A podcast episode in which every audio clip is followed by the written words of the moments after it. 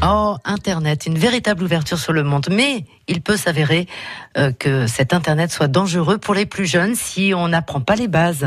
Oui, les dangers du digital ne manquent pas entre les sites dits dangereux qui véhiculent des fausses informations, qui incitent à la haine, les risques d'instrumentalisation, mais aussi euh, la dépendance aux réseaux sociaux, l'exposition aux images choquantes, le cyberharcèlement ou encore euh, les risques psychologiques dus à l'instrumentalisation de l'image.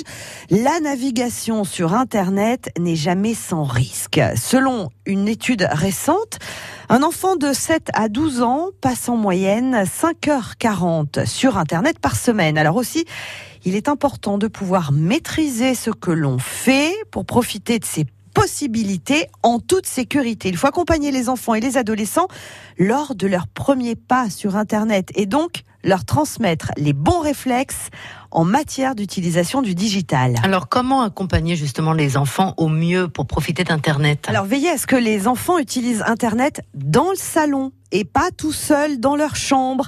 Vous discutez, vous échangez avec vos enfants pour savoir euh, ce qu'ils voient, ce qu'ils font sur Internet.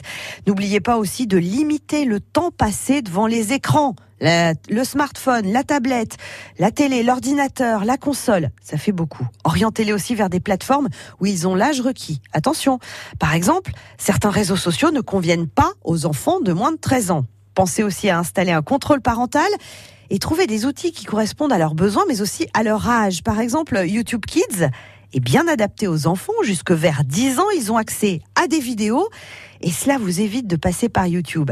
Transmettez-leur aussi les principes de base au niveau de la sécurité et de la protection des données personnelles. Attention aux photos publiées qui restent à vie sur Internet. Et puis parlez-leur aussi des dérives digitales comme le cyberharcèlement pour qu'ils puissent se rendre compte de leur propre situation. France Bleu Limousin.